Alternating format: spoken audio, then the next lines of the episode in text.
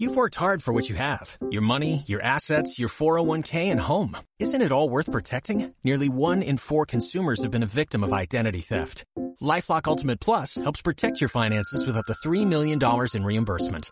LifeLock alerts you to identity threats you might miss. And if your identity is stolen, your dedicated U.S.-based restoration specialist will work to fix it. Let LifeLock help protect what you've worked so hard for. Save 25% off your first year on LifeLock Ultimate Plus at LifeLock.com slash aware. Terms apply. Muy, pero muy buenos días. Mil gracias por estar aquí con nosotros. Ya sabe que estamos en la vacación. Y este programa es grabado y hoy estoy de manteles largos, Reina, de manteles largos, no sabe. Le comentaba antes de empezar la transmisión a Juan Carlos, que es nuestro invitado el día de hoy, que me siento como la adolescente que se ganó el boleto de, para este, desayunar con su artista favorito y bueno, hasta me perfumé, ¿qué cree? Hasta me perfumé. Hoy tengo el placer de tener aquí en este espacio de Entretanto a Juan Carlos Gómez. Juan Carlos Gómez tiene su canal de YouTube. Él es psicólogo eh. Me encanta su manera de hablar de los mitos. Usted sabe que yo soy una enamorada de la mitología griega. Tiene un programa de astrología buenísimo. Este hombre me acompaña todas las mañanas mientras me baño y me dibujo el ojo, mi reina. Él está ahí, lo pongo súper interesante porque no es esa, esa astrología divinatoria de me voy a casar, no, pues yo ya me fregué porque la casa del matrimonio no tengo ni un planeta. No, no, no. Escúchelo, escúchelo. Y como las semanas pasadas estuvimos platicando sobre los cuentos, eh, desde la niña, luego la adolescente, la semana pasada hablamos sobre cuentos para hombres, eh, contacté con Juan Carlos porque me encanta su manera de hablar de los mitos. Y el día de hoy vamos a hablar acerca de cómo los mitos, cómo los cuentos de hadas nos ayudan en este proceso de conciencia. Que no nos escuche José Luis porque ya sabe que viene y nos da un aplacón en tres patadas. Pero hoy con Juan Carlos, Juan Carlos, agradecidísima de que estés con nosotros. Y bueno, la más feliz, la más feliz, mil, mil gracias por haber aceptado la invitación. Alicia, qué, oh, qué, qué, presentación tan bonita, muchas gracias, me halagas. Y, y qué bueno eh, este espacio, esta invitación para poderle dar precisamente el honor a la astrología que se merece, que no es la mancia, no es la adivinación, sino realmente es un esquema de la psique que nos ayuda a conectar con, con nosotros mismos, es un espejo. Eh, fíjate que una carta natal es algo así como el que sabe de vinos, el que sabe de vinos lo prueba, lo saborea, lo huele y dice cosecha del 70 o cosecha del 90, ¿sí? Eh, ¿A qué va una carta natal? Es precisamente eso, saber de qué cosecha eres, qué traes en tu maleta y para qué, cómo hacemos eso. Hacemos una instantánea del cielo en el momento de tu nacimiento para ver cómo estaban los planetas del sistema solar en relación a la Tierra. Y de acuerdo a eso, simplemente mirar de qué cosecha eres. Lo que hagas con tu cosecha ya depende de ti, es de tu libre albedrío. Eso sí no se puede mirar en una carta natal. En una carta natal uno no puede mirar ni el género, ni si es hombre, si es mujer, ni, ni si es un animal, una cosa o un ser humano, porque una carta natal se hace del momento en que nace algo. Se mira solamente la cosecha. Y los planetas en realidad no es que nos manipulen allá con unos hilos invisibles, diciendo, te voy a hacer una crisis tremenda. No, sí, realmente eh, los planetas es un calendario, un calendario, como el reloj, el reloj. Si tú no dices, es que es mediodía y me dio hambre y tengo que comer algo. No, es el horario. Tú no dices en un calendario, es que es diciembre y tengo que salir a comprar los regalos y me forza diciembre, me hace, me manipula. No, es la época, ¿sí? De la misma manera, mirar una carta natal es ver precisamente ese esquema eh, de somos hijos del cosmos, somos polvo de estrellas, un polvo bien echado, pero de estrellas finalmente, ¿sí? Y eso nos hace tener una resonancia con los ciclos cósmicos. Ustedes en México, precisamente, todas las pirámides están ubicadas cósmicamente porque el 20-21 de marzo baja y aterriza la serpiente emplumada, que es un símbolo hermoso, serpiente rastrera, plumas celestes, que baja la sombra por la escalera a fertilizar el nuevo mundo, la primavera, los inicios, los arranques. ¿sí? Y eso es un calendario, eso es astrología, es simplemente un calendario que nos está mostrando etapas, ciclos. Sí, una de las cosas que cuando tú eh, tienes tu programa y, y hablas de que, bueno, ahora va a estar Júpiter y va a estar Saturno y va a estar Urano, hablas, y eso me encanta, hablas de, por ejemplo, eh, Saturno, Cronos, el tiempo, la regla, el no sé cuánto, ¿no? Urano, el, el de la tecnología, los uranazos, y, y cómo lo mezclas tan padre y dices, a ver, lo que pasa, y bueno, y este mismo aspecto sucedió en el año fulanito de tal. ¿Y qué fue lo que pasó en el año fulanito de tal? Bueno, pues ahora se está replicando y esa parte de cómo, por ejemplo, Urano, Cronos, eh, que cuando hablamos de mitología griega me queda a mí tan claro y se me hace tan apasionante, eh, cómo tú lo puedes mezclar y decir, pues esto es lo que ahorita está presente, ¿no? Y cómo ese mito de, la mitología griega, como esos personajes, tú los traspolas a lo que está sucediendo en este momento, por ejemplo, en la astrología, y te hace un sentido diferente, ¿no? Te hace un sentido diferente. Tú dices, pues sí, fíjate que sí. Por ejemplo, bueno, pues lo que hemos estado pasando con la pandemia, eh, cuando tú lo explicaste desde estos personajes de la mitología griega, a mí me hizo un súper sentido, ¿no? Y, esto es lo padre, es como no es cuestión de, adivinación, sino de, hacer un, un espacio como para verlo desde una perspectiva que te genera conciencia, que tú dices, a ver, y mi Saturno y estos cositas tan cuadraditas que yo necesito como modificar, ¿no? Ahorita con la llegada de este otro, eh, ¿cuáles son los míos? Porque eso es lo que está pasando afuera, pero pues seguramente yo tengo también que hacer ciertos movimientos o simple y sencillamente cuestionarme en qué estoy tan terquita, ¿no? Tan cuadradita. Y los cuentos que estuvimos platicando la semana pasada y la antepasada, también es eso, nosotros hablábamos de la Cenicienta o de la Bella Durmiente y, hablábamos de esta madre buena que nunca está presente del todo. Y este aspecto de conciencia que decíamos, es que mentiras que somos mamás de 24 horas, es que nos ponemos, ya sabes, el trajecito, es que yo lo di todo. Fui madre de 24 horas, ni en los cuentos, chata. La madre buena aparece y desaparece la que está siempre presente es la mala, ¿no? Por la incapacidad que tenemos de ver la parte humana de las mamás, que somos brujas a veces, pues sí, la verdad es cierto, ¿no? También lo somos. Entonces, ¿cómo tanto los mitos como los cuentos sí tienen este elemento que nos ayuda a despertar parte de nuestra conciencia cuando nos detenemos, como todo en la vida, Juan Carlos. Yo, yo creo que como todo en la vida, hasta la planta que sí se dio y la que no se dio, hasta el por qué me está sucediendo esto ahorita, ¿no?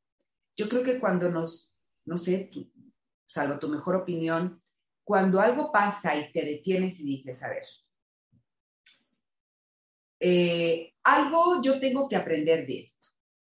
Definitivamente hay algo porque no puede ser tan mala suerte, ¿no? O sea, hay otras personas que dirán, no, bueno, sí, estoy peida de zorrillo y por eso me está yendo así, ¿no? Pero muchos decimos, ¿qué tengo que aprender de esto? ¿Cuál sería mi cuentito ahorita? ¿No? De acuerdo. Y es que fíjate que hay un dicho que dice, los cuentos y los mitos están hechos para dormir a los niños y despertar a los adultos. Eh, cada vez que hay un cuento, hay una historia de por medio, hay una narrativa, y esa narrativa tiene reflejos en nuestra expresión humana. Los cuentos, antes los antiguos griegos y romanos explicaban todo, como lo explicamos hoy desde la ciencia, ellos lo explicaban todo con mitos que por qué hay primavera y por qué hay invierno, porque raptan a Perséfone y entonces la mamá de Meter llora la muerte y genera un invierno perpetuo hasta que se la devuelven. Y para ellos las estaciones eran eso. Entonces, los mitos, eh, tenemos un gran legado de Jung. Él empezó a investigar en África las tribus eh, aborígenes de allí eh, y encontró que los grandes chamanes curaban a través de cuentos. Llegaba alguien enfermo y buscaban el mito o el héroe de sus mitologías que tuviera una enfermedad parecida o paralela y hacían un gran ritual en donde al enfermo lo ponían a jugar esa misma dinámica para que encontrara su proceso de equilibrio a través del cuento y el mito. Entonces, cuando ya hablamos en astrología de los cuentos que hay, pues cada planeta es un dios. Los antiguos griegos y romanos vieron a Venus hermosa en la mañana o en las tardes como la diosa del amor y la belleza. ¿sí? Vieron a Marte rojo como el dios guerrero, activo, Ares, gigante. Los antiguos griegos lo veían burdo, titánico, tres metros, musculoso, bárbaro.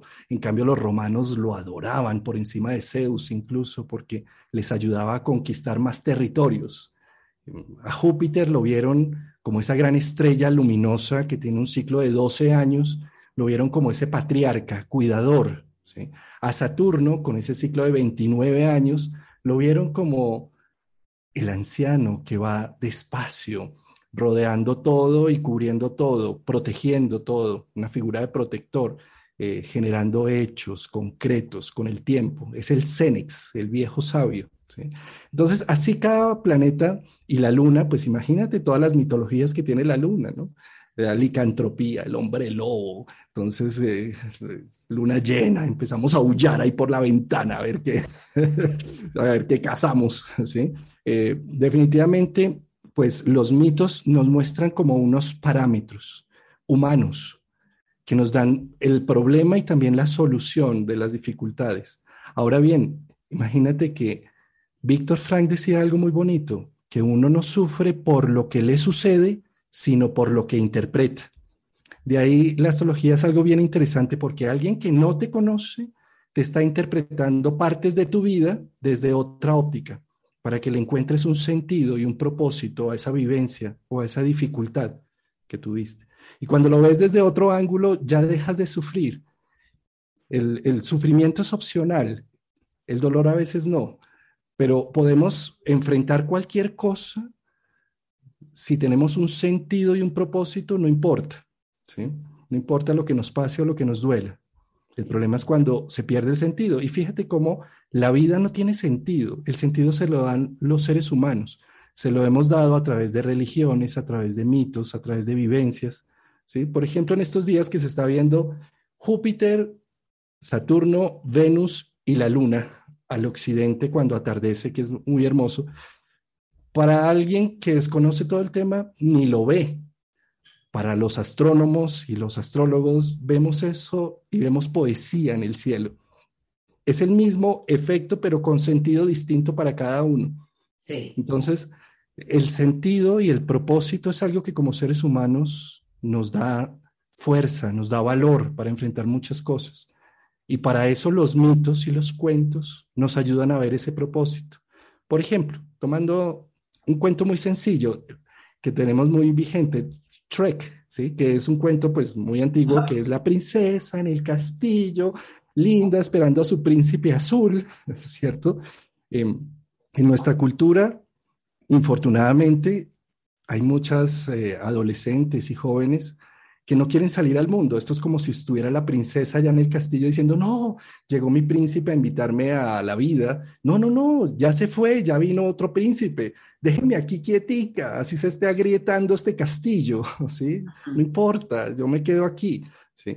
Y, y ese mito lo que nos recuerda es precisamente ese héroe o ese caballero que llega cabalgando a llevarse a su princesa, ¿sí? Es la vida que entre los 18, 20, esa primera década de los 20, es la vida que nos invita a salir a experiencias. Pero ¿cómo voy a salir si aquí mi mamá me, plancha la ropa, me tiene almuercito? Mejor me quedo aquí en, en este castillo que está eh, deshecho, pero mejor lo conocido que lo bueno por conocerse. Y el mito nos invita precisamente es, démonos la oportunidad de vivir experiencias, dificultades, eh, porque ahí vamos con otro mito y es el mito, el monomito del héroe del cual hablaba Joseph Campbell. Cuando, tú vas a ver a Superman, tú no lo vas a ver allá en el planeta Krypton con papá y mamá, bonitos, gorditos y felices y todos contentos. ¿Quién va a ver esa película? Entonces, la, la, historia del héroe arranca con que el planeta Krypton se estalla y él queda huérfano y lo mandan a otro sistema solar. Y entonces allá tiene que ir con una madrastra, con un padrastro, sale el ex Luthor, la kriptonita, le raptan la novia. Ah, esa película se puso buena. Vamos a ver la dos, la tres, la cuatro. Pues de la misma forma pasa en nosotros, con nuestro sol individual, que es nuestro símbolo del héroe, que necesita del reto para saber de qué está hecho, cuáles son mis virtudes, cuáles son mis talentos. Pero si evito a toda costa salir al mundo porque me voy a caer, me van a pasar cosas, pues se echa a perder el héroe. Incluso las películas de Walt Disney todas arrancan con una tragedia. Por ejemplo, Nemo, ¿sí? Arranca con una tragedia, arranca con una situación compleja en donde se le da la iniciativa al héroe para que salga adelante, para que mire de qué está hecho y empiece a llenar su vida de significado propio.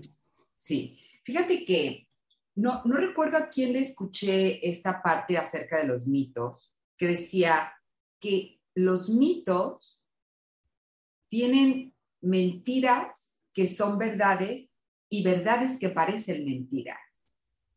¿Verdad? No recuerdo ahorita, híjole, me encantaría darle el crédito a quien se lo escuché. Y dentro de los mitos dice, hay mitomas, ¿no? Hay mitomas, hay pedacitos, ¿no? En donde tú vas a saber cuál es tu mitoma.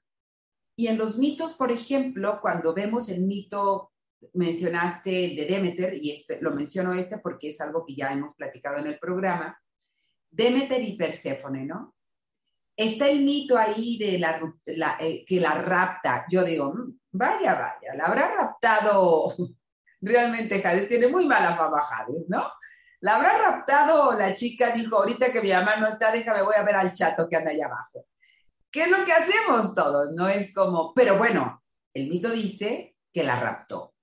Y entonces la madre se deprime y ya sabes, el invierno, ¿no? Eh, el mito es este, pero está el mitoma de Perséfone. ¿Realmente la habrá raptado o se habrá escapado con el, con el malo de la... Porque diario nos gustan los malos. Diario nos gusta el buen muchacho. Mira, hija, tan buen muchachito. Y nosotros de verdad es así como, está medio ñoño, mamá. O sea, como, ah, pero el malo, el huevón, el que no trabaja, el, el vaguito, ese es el que, bueno, el corazón sale así, ¿no? Este, fíjate cómo es el mitoma de Perséfone y, la de, y, Demeter y Hades, que malo, malo, digo yo, malo, malo, pues quién sabe si sea tan malo, ¿no?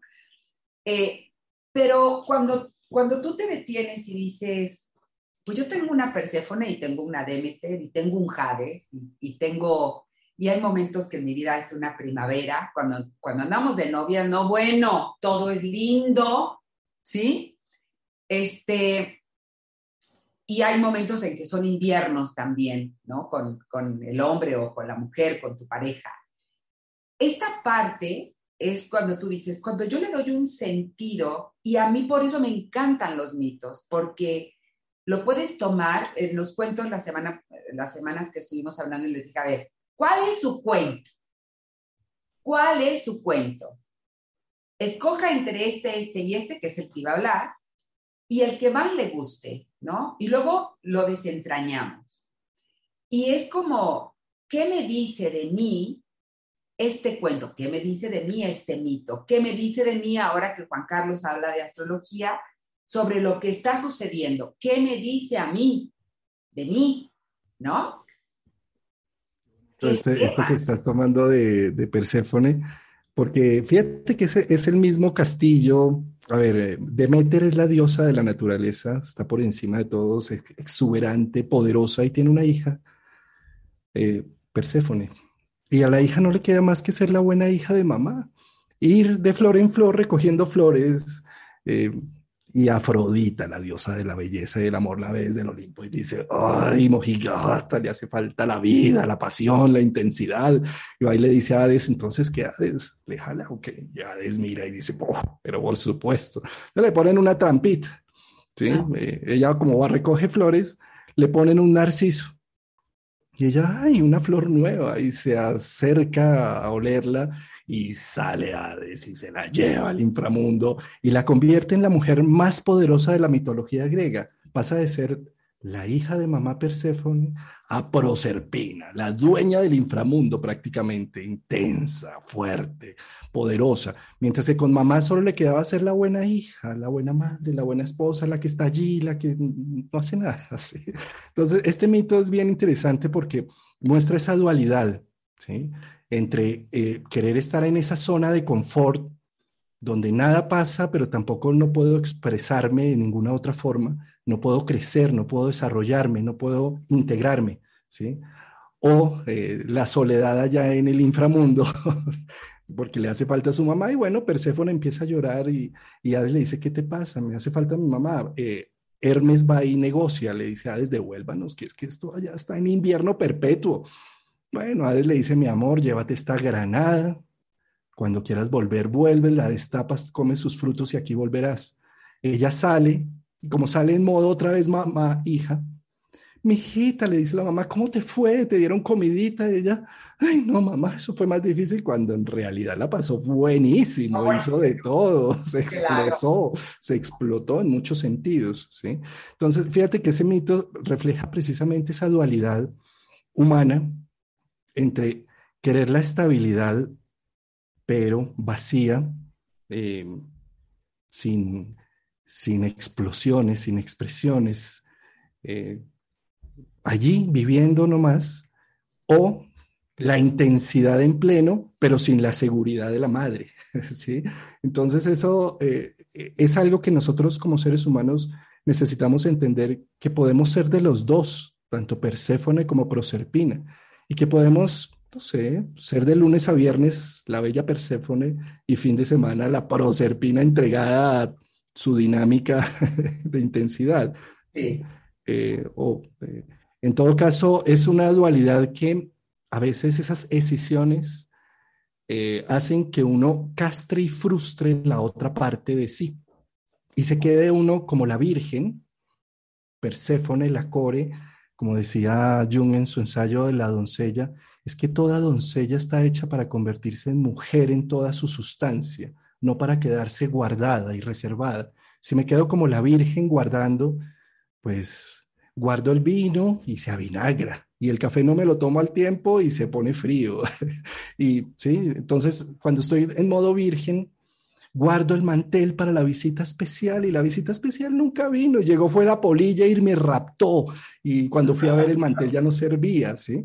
Eh, tenía una paciente que me decía, me regalaron un, paquete, un, grupo de equipaje, de, de maquillaje, ¿sí? Lindo, hermoso, y lo tenía para una situación especial, para ese momento especial. Y pasó el tiempo y cuando lo fui a destapar estaba vencido, ya no servía y lloré porque como guardé y no lo usé.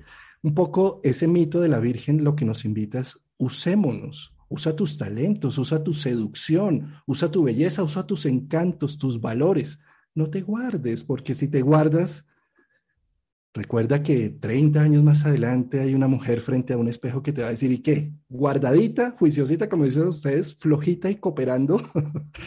¿Y qué pasó aquí? Dejé de vivir, dejé de saber de qué estaba hecha, cuáles eran mis valores, mis virtudes, mis fuerzas, mis potencias.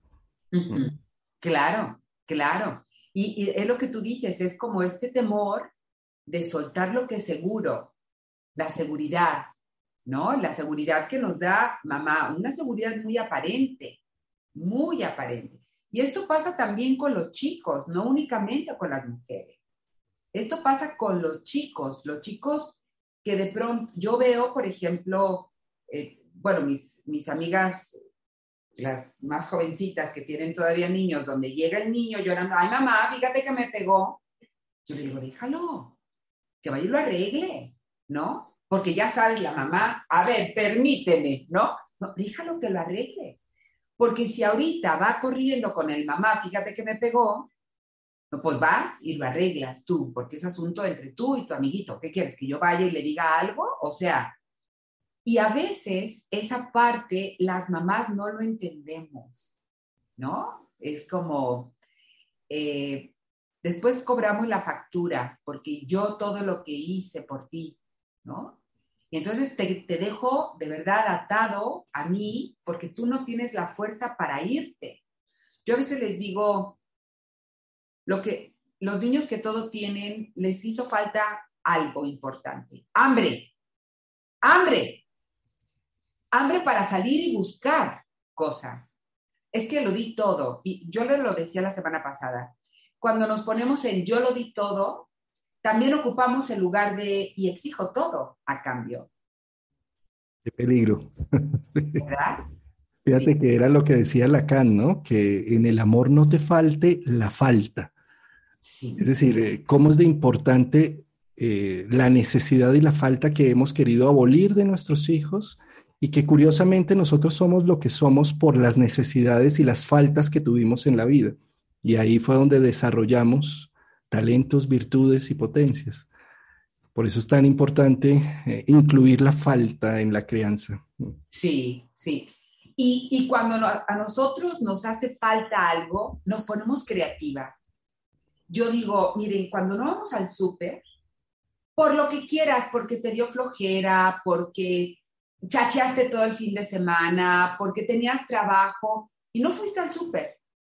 Abres el refrigerador y la alacena y dices, Madre Santa, pues mira, hago, me queda poquito de esto, poquito de esto, y hago un quiché de poquitos, ¿no? Es así como, nos ponemos creativas cuando nos falta, no tenemos lo que estamos acostumbrados, somos sumamente creativos somos muy creativos. Por eso, esto de pues, que nos falte poquito, ¿no? No más ganas de vivir, no, pero que nos falte poquito, que no, no, no, tenerlo todo como ahorita en esta situación que todavía no se termina. Luego ya sabes que diario vienen otros virus este, extranjeros, ¿no? Llegó uno, porque digo, somos, somos de verdad, hemos tenido de visita puros de extranjera, digo yo, ¿no? puros de extranjera.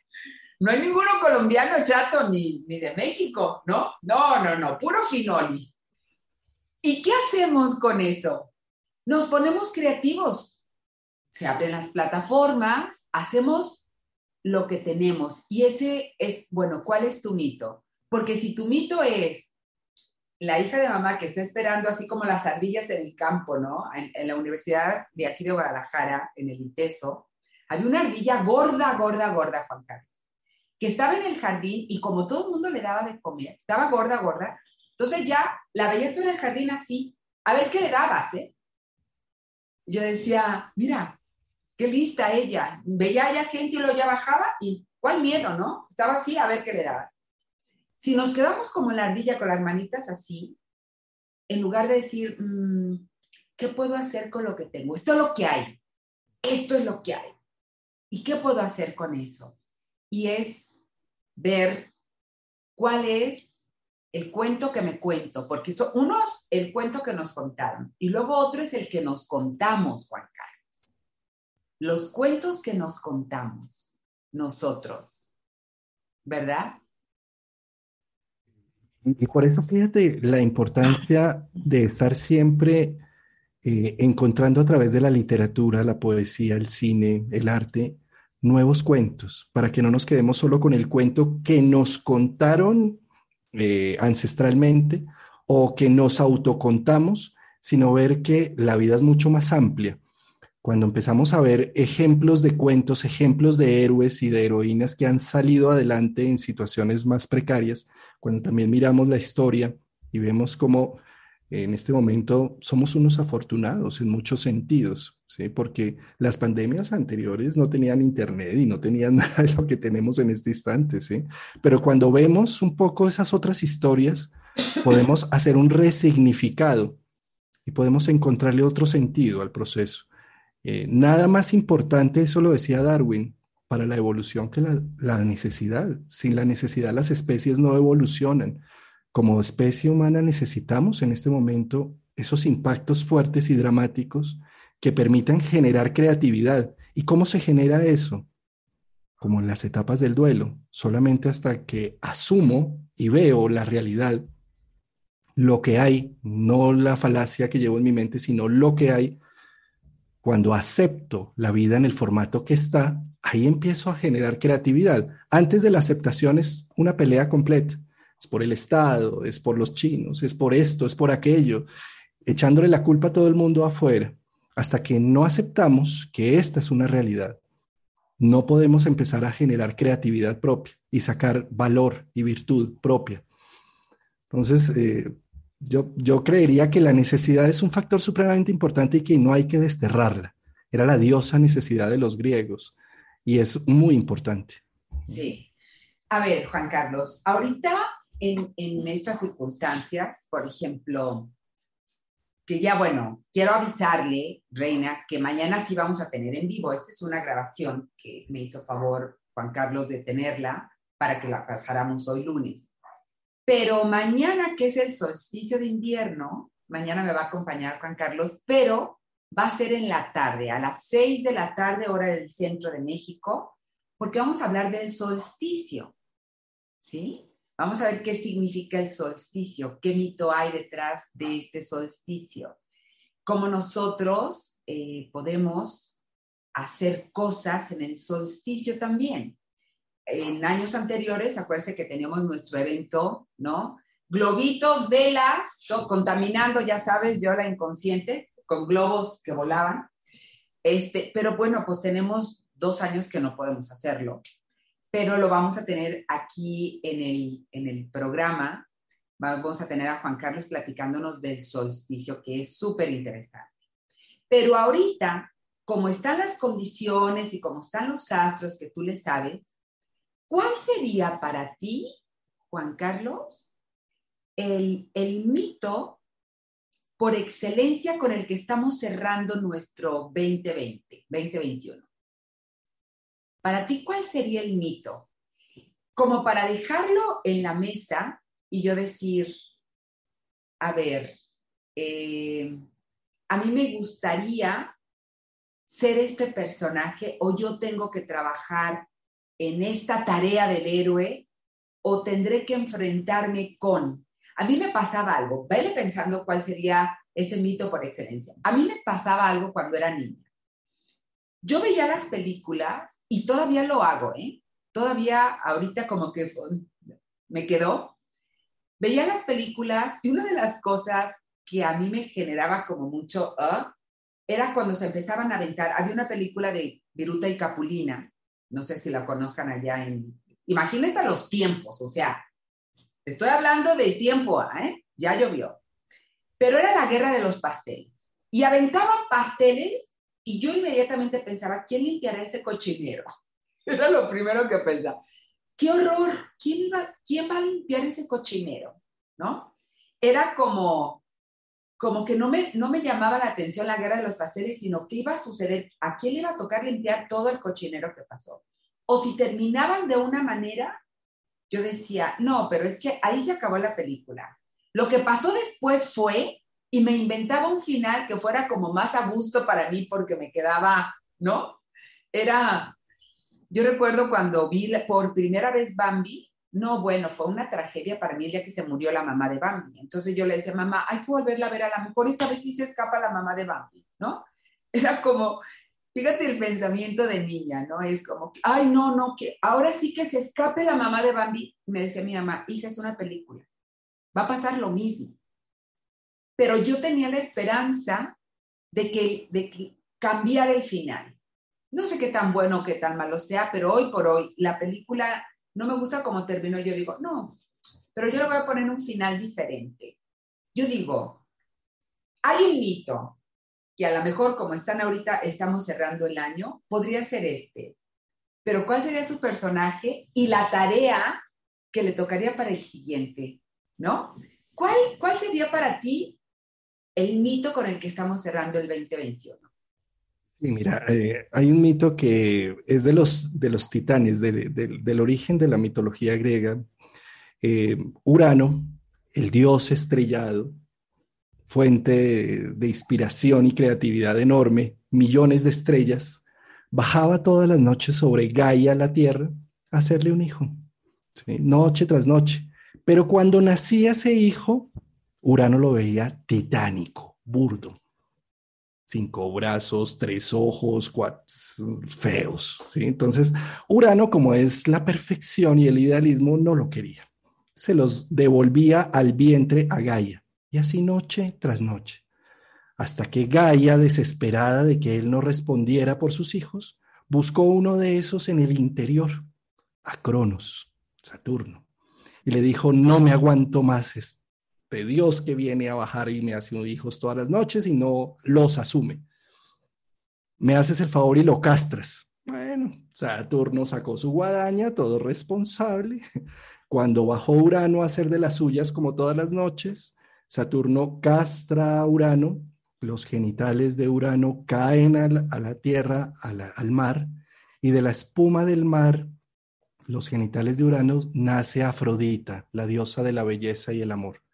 Los griegos dicen que esa historia, ahí nace la edad de oro de los griegos, cuando nace Afrodita. Eh, ¿Qué significa esto? Esto significa que si estamos en modo uraniano, la perfección y el idealismo de las cosas, y los ideales, una lista de chequeo interna en donde siempre estoy diciendo cómo deberían ser las cosas y no como realmente son. Y medio son, ya no las quiero, las devuelvo al vientre. Entonces, es un poco como esa imagen de la creatividad de que pico aquí, pico allí, hago aquí, hago allí, y cuando se empieza a volver humano, terrestre, no, ya no lo quiero, devuélvanlo. Pues Saturno llega y castra a Urano y nace Afrodita. ¿Qué es nacer Afrodita? Es la diosa de la belleza y el amor, es la diosa del gusto. Afrodita decora defectos, Afrodita dice, esto no es perfecto, ideal como ese cielo estrellado de millones de oportunidades, pero es lo que hay. Y esto que hay, ¿cómo lo embellezco? ¿Cómo lo disfruto? ¿Cómo le saco el provecho? ¿Cómo, cómo hago que sea, que inicie la edad de oro con lo que hay, no con la visión de cómo deberían ser las cosas, sino con lo que hay, cómo lo pongo y lo hago florecer. Y este mito es cómo abrazo lo humano que somos, lo biológicos que somos, eh, lo erráticos que también somos. Entonces, pensaría yo que este mito envuelve un poco el 2021 para arrancar al 2022, eh, de ya hubo una castración en muchos niveles, social, familiar, laboral, en muchos ámbitos. Pero de esa castración puede nacer Afrodita. Es decir, con lo que hay, cómo lo embellezco y cómo le saco un jugo. Y cómo además le doy un significado más profundo para arrancar el 2022 eh, con esa fuente de inspiración, de significado y empezar a construir con lo que tengo, con lo que he logrado construir hasta este instante, asumiendo la realidad, viendo la realidad, no quedándome en la ilusión de cómo deberían ser las cosas porque si me quedo en esa ilusión, me quedo en la divina insatisfacción, nunca nada va a ser suficiente.